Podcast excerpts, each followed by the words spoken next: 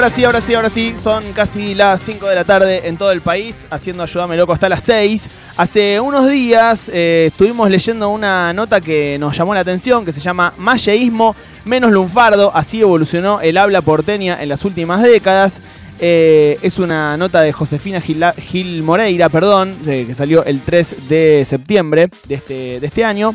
Y estuvimos conversando sobre, bueno, cómo fue cambiando la tonada, ¿no? Eh, nuestras expresiones, nuestras formas de hablar. Eh, en, hablábamos con Mati de los diferentes lugares de Córdoba, ¿no? De cómo eso va modificándose. Y bueno, queríamos tratar de profundizar en, eso. Eh, estábamos eh, por comunicarnos con Santiago Kalinowski y hay un pequeño problema en la comunicación, pero ya eh, vamos a poder conversar con él. Él es lingüista y lexicógrafo. Wow, bueno. Me encanta. A mí esta gente que trabaja tan puntualmente en el lenguaje me parece fascinante. Mal. Director del DILF, de la Academia de Argentina de Letras. Padre, dice, ciclista que respeta los semáforos, cosa que no es menor. Eh, y ya está en comunicación con nosotros. ¿Cómo anda Santiago? ¿Todo bien? Bien, ¿cómo les va? Bien, muy bien. Gracias por, atendernos y por conversar un rato con nosotros. No, nada. Eh, Santiago, leíamos eh, esta nota en donde se te cita sobre cómo va cambiando el, acento ¿no? que, tenemos acá. No sé si acento es una palabra correcta para definir esto. sí, mi, primera, mi primera pregunta es, ¿de dónde sale este acento tan particular que tenemos eh, los rioplatenses, ¿no? Los, los, porteños en el AMBA, en el Uruguay tiene su, su, parecido, eh, que es tan diferente al de el resto de los países de Latinoamérica. Sí, mira, eh, la disciplina que estudia esto se llama dialectología. Bien. Me escucho bastante a mí mismo. y la realidad es que la dialectología publica estudios detalladísimos acerca de los distintos rasgos que caracterizan las hablas de las distintas regiones del mundo hispanohablante, o de cualquier lengua, de hecho. Pero después, ¿por qué nosotros decimos llave y en otro lado dicen llave? ¿Cuál es la genética de eso? ¿Cuál es el origen? Eso es ya materia para la especulación. Okay. Estoy realmente escuchando un eco. Eh, ¿Te escuchás a vos este, mismo? Sí, muy eh, fuerte. Qué raro. Eh, ¿Tenés eh, radio prendida capaz? No, ¿no? No, no, no, no. Bueno, vamos a tratar de, no sé de solucionarlo para que te dejes de escuchar. No sé si hay algo que, que, podamos hacer nosotros. estamos tratando de, hacerlo. Bueno, si, si, no se puede, no se puede, viejo. ¿eh? Este, ¿Querés que probemos ahora? No sé si, ¿qué me estabas diciendo? Mira, puedo seguir. Este, recién completé la idea, aunque es como un ¿no? Un extremo más de, del desafío. Sí. Poder hacerlo. Eh, bueno, no, si nos escuchás muy mal, noche, eh, no, no, no pasa nada. Sí, lo intentemos, intentemos. Dale, te volvemos a llamar en un rato, como quieras. No sé qué tan incómodo sea. Este, me decías que es como medio eh, de, la especulación tratar de, Claro, por ejemplo, ¿no? Estamos diciendo, en todo el mundo hispanohablante hay distintas maneras de hablar en segunda persona, ¿no? Tienen, eh, predomina el pronombre tú mm. con su conjugación asociada, tú tienes, tú puedes y qué sé yo. Sí. Y en algunos lugares tenemos otra manera de hablar en segunda persona de singular que es vos. Vos tenés, vos hacés. Eso eh, forma parte de la norma, digamos, estándar solamente de la Argentina. Sí. En algunos lugares de Colombia, ¿no? Eso ya, digamos, yo por ejemplo a veces he dicho, y bueno, digamos, si uno se imagina lo que era un hablante de español de, de, de qué sé yo, del siglo XVII, XVIII, XIX, que estaba en esta periferia, ¿no? Porque la metrópoli colonial estaba más en Lima, más en México, más en otros lugares, ¿no? Esto era, me parece que la sensación de los hablantes era que te caías del mapa. Claro. Entonces, eso eh, si uno se pone a mandar fruta, ¿verdad? Por favor, adelante. Puede ser compatible con la idea de insistir en una lengua muy formal, que este, excesivamente protocolar, como casi este, de la, del, del extremo superior de la formalidad, como una forma de pelear por la civilización en un lugar donde se sentía como un mayor desamparo o una mayor vulnerabilidad ante la inmensidad de la pampa y esas cosas. Entonces, pero eso, como digo, es ya esoterismo prácticamente. Claro. Lo que sí sabemos es describir qué pasa en cada lugar. Y ese, esa especie de canto eh, que tenemos aquí, que en muchos países, viste, la, la asimilan a lo italiano, ¿no? Eh, tiene que ver efectivamente con, con la, con la eh, inmigración y la cantidad de inmigrantes italianos que recibimos o no tanto? Sí, eso creo que está bastante documentado y estudiado. En esa misma nota que vos comentaste, hay dos grandes lingüistas que citan junto conmigo, Laura Kornfeld y Laura Colantoni. Y Laura Colantoni es una fonetista de la Universidad de Toronto y yo he ido a conferencias de ella. Yo he ido a una conferencia de ella en inglés y uno siente que está en, en, una clase de física teórica. ¿no? es una paliza. No, bueno, y es, la entonación y la pronunciación y la fonética se estudian así, digamos, porque estudian las características que tiene la señal sonora que viaja por el aire. Entonces ahí tienen los micrófonos y hacen los espectrogramas y ellas este, son quienes están más en condiciones de establecer si este rasgo entonativo es eh, compatible con este otro que proviene de lenguas de la península itálica, pero entonces yo lo digo más de, de oídas, ¿no? Pero me parece que está bastante establecido que sí, que tuvo una influencia, no solo en el léxico, sino también en la entonación.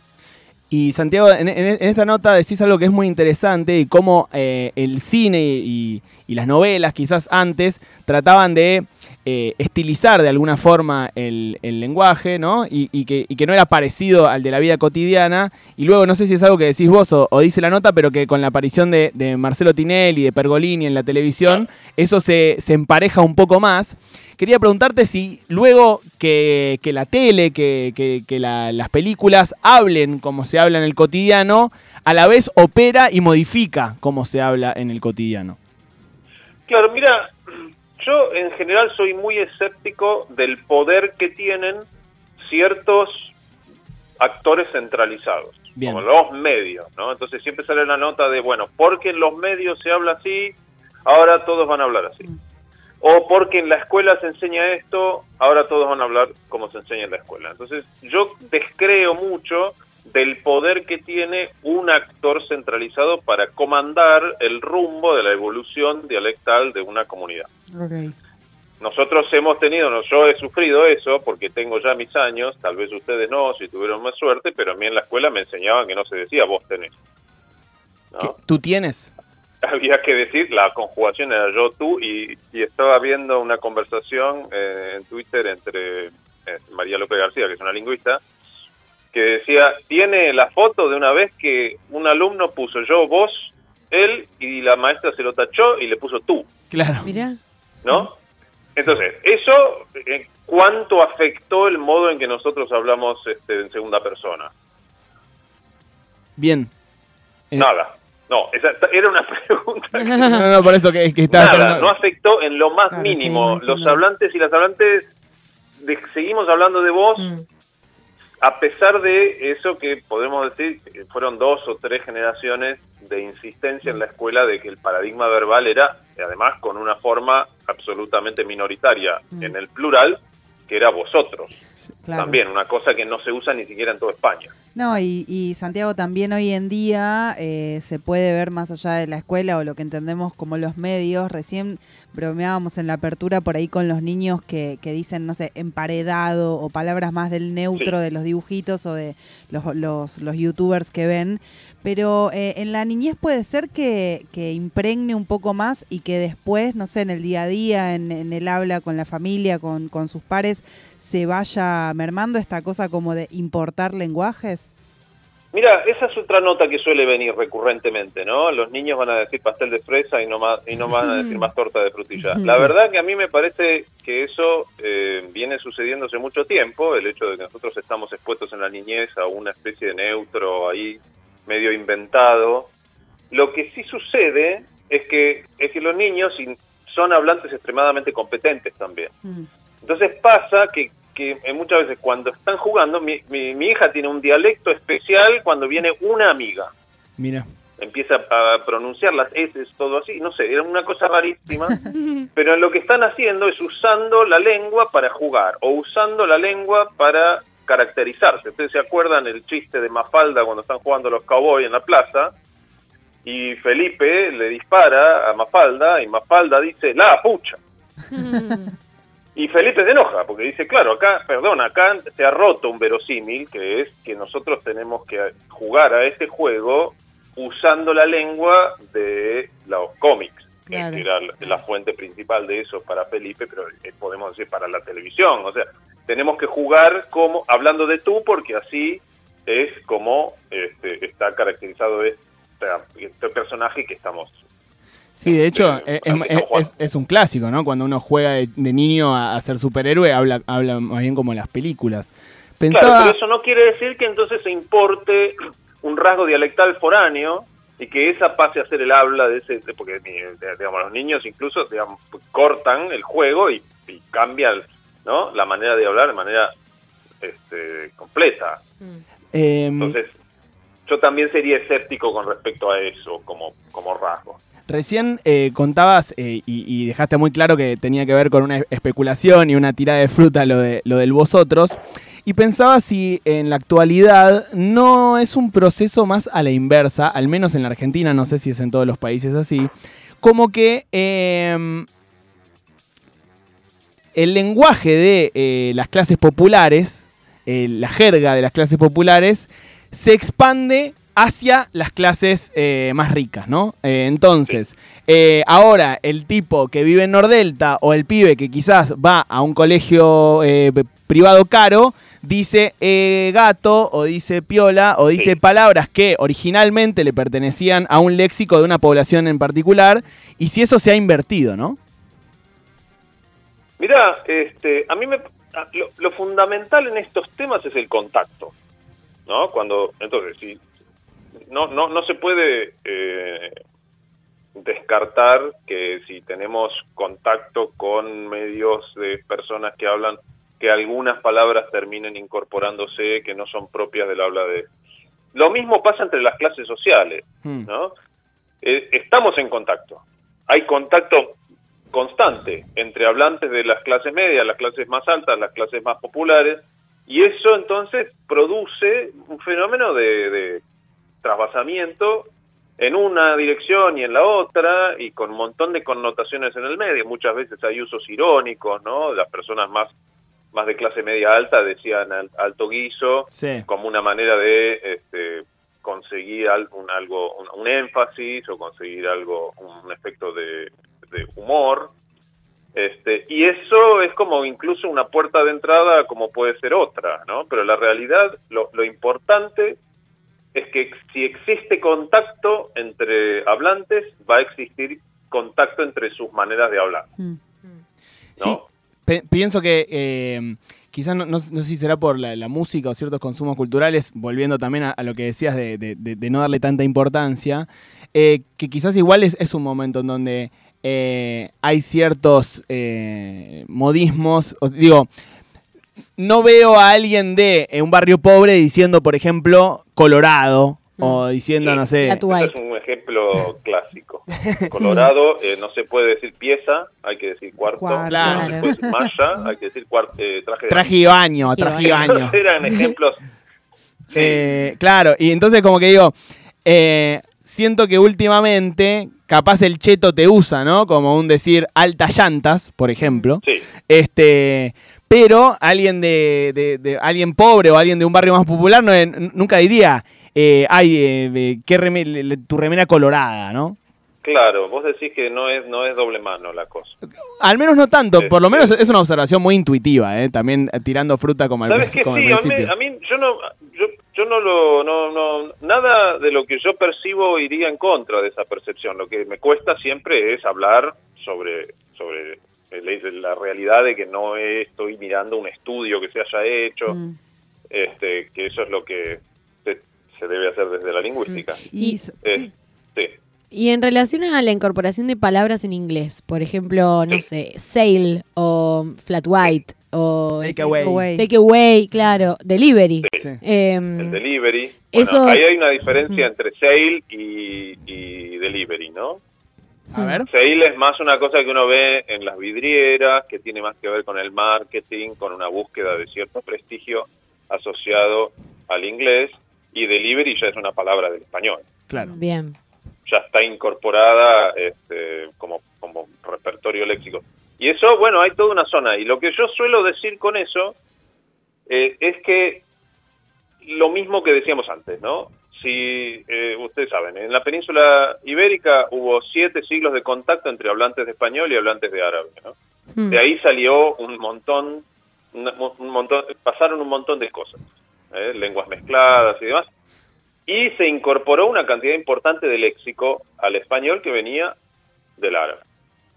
Cuando más adelante, ¿no? digamos, podemos decir en el 480, ah, hubo un momento de mucho prestigio cultural italiano, de donde vienen, por ejemplo, qué sé yo, Garcila, la, poesía de Garcilaso de la Vega son metros que en realidad, este, métrica que venía de Italia. Claro. Porque ahí tenía, había como un gran prestigio. Y entonces con ese prestigio entraron palabras al español. Después pasó con el francés, con las lenguas de la diplomacia y la lengua más internacional. Y después con, con, la, con el fin de la Segunda Guerra Mundial empezó a pasar con el inglés, que asumió un rol de liderazgo geopolítico, tecnológico, este, comercial, que terminó también creando ese flujo de léxico desde el inglés hacia otras lenguas. Entonces esto que pasa con el inglés es lo que siempre ha pasado con las lenguas. Entonces no hay, no tiene mucho sentido eh, preocuparse o condenar el ingreso de una palabra del inglés solamente porque es más reciente, porque si fuera por eso tenemos que irnos a condenar todas las palabras del francés, todas las palabras del árabe, todas las palabras del italiano y todas las palabras de, por ejemplo, las lenguas este, indígenas argentinas, que tenemos un montón o de lenguas indígenas mexicanas, un montón de léxico que viene de ese, de ese lugar. Santiago, con respecto a eso me interesa hablar, eh, quizás no tenés nada para decir al respecto, pero eh, tirártela aunque sea, eh, sobre Messi. ¿no? Que se habló mucho de cómo Messi se habla mucho. resistió todos estos años viviendo en Barcelona, su acento y, y, también se resiste a hablar en otros idiomas cuando se lo proponen, ¿no?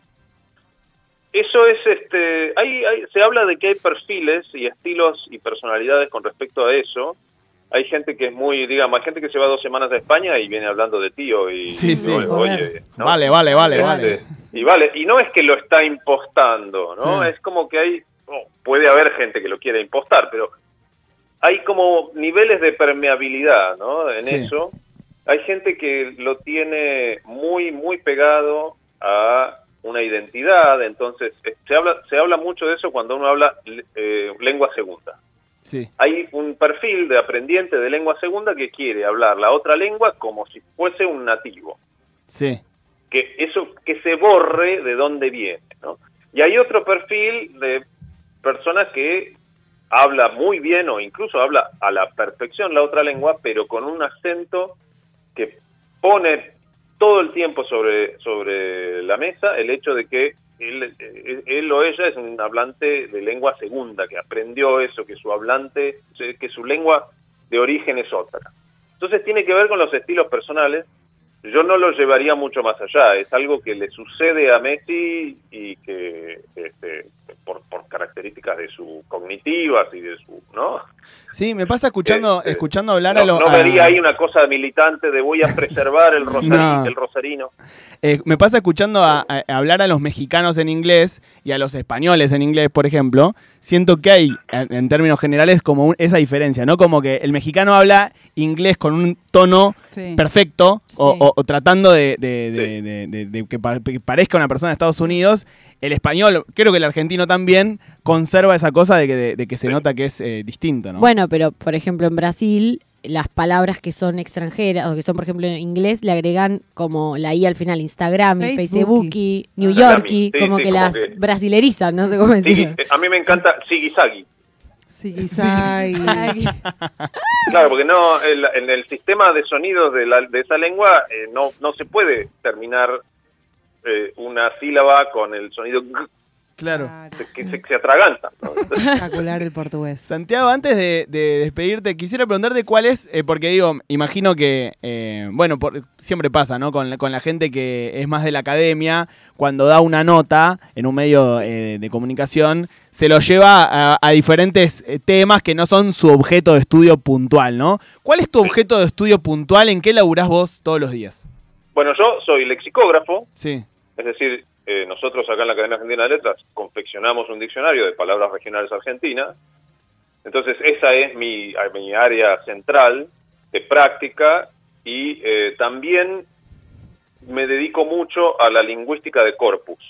¿Qué quiere decir eso? ¿Qué podemos concluir acerca de fenómenos lingüísticos a partir de la recolección de grandes cantidades de datos lingüísticos de distintas fuentes y haciéndole a eso distintas operaciones, eh, creando metodologías que toman eso como materia. Bien, eh, me interesa. Eh, ¿Podrías contarnos un poco, así, algún caso concreto que, hayan estado elaborando sobre eso? Bueno, por ejemplo, una cosa que mezcla las dos cosas es nosotros iniciamos una colaboración porque, claro, la lingüística de corpus tiene toda una parte técnica que hay que juntarse con la gente que sabe. Entonces, nos juntamos con la gente de, de computación, de la UBA, este, Agustín Gravano y Juan Manuel Pérez, que son como doctores en ciencia de la, de la computación, y recolectamos 1.200 millones de palabras de usuarios de Twitter en Argentina. Bien. Y ellos a eso le, han, le crean unas métricas que lo que hacen es resaltar, subir en el orden, digamos, hacen como una jerarquía de las palabras que están más localizadas. Entonces, de, uno va al número uno de la lista, puede ser el nombre de un boliche que está en Venado Tuerto porque se usa solo ahí. Bien. Y ahí entonces hay una zona en las primeras 5.000 mil palabras donde aparecen palabras que se usan mucho, pero no se usan en todo el territorio de la Argentina. Entonces, a, gracias a eso, nosotros hemos detectado usos que no teníamos previamente detectados. Pues yo, en, en, Mendoza y este, La Rioja dicen mucho manso como un intensificador, tipo mansa, paliza. Sí, sí, sí. ¿Eh? Cosa que, digamos, si uno le pone los números, eh, hay un contraste muy grande de uso de esa palabra con respecto a la provincia de Buenos Aires, por ejemplo, donde se usa solo para cuando el animalito es manso. Claro, entiendo perfecto.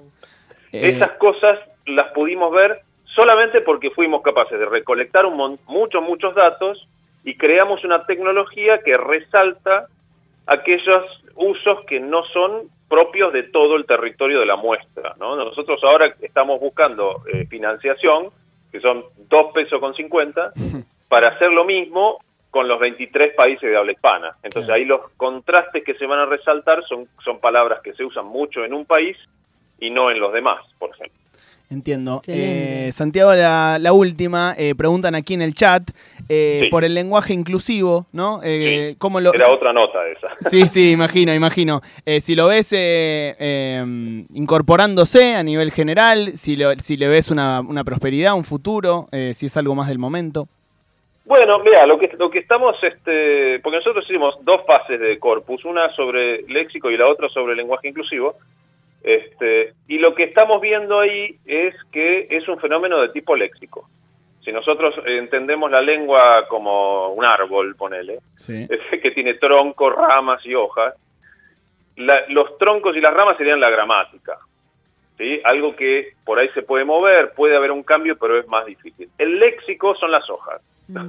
es fácil que se caiga una hoja y dejemos de usar una palabra y que nazca una nueva hoja y empecemos a usar. Eso es fácil es muy poco costoso para los hablantes.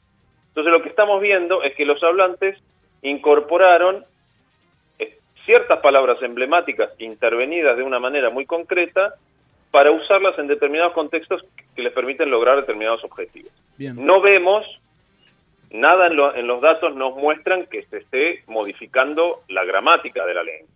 ¿sí? Como, como decía, para seguir con la metáfora, sería como pretender que le nazca de un día para otro toda una nueva rama a la estructura sintáctica del género en español, ¿no? Mm. Perfecto. Que eso es muy mucho más difícil. No quiere decir eso que esté mal, digamos, que, que, no tenga derecho un hablante a usar eh, una opción de, de lengua que le, le, le, da beneficios o le, o le permite cumplir ciertos objetivos comunicativos. En esto, la postura que yo sostengo no es la de la Academia Argentina de Letras.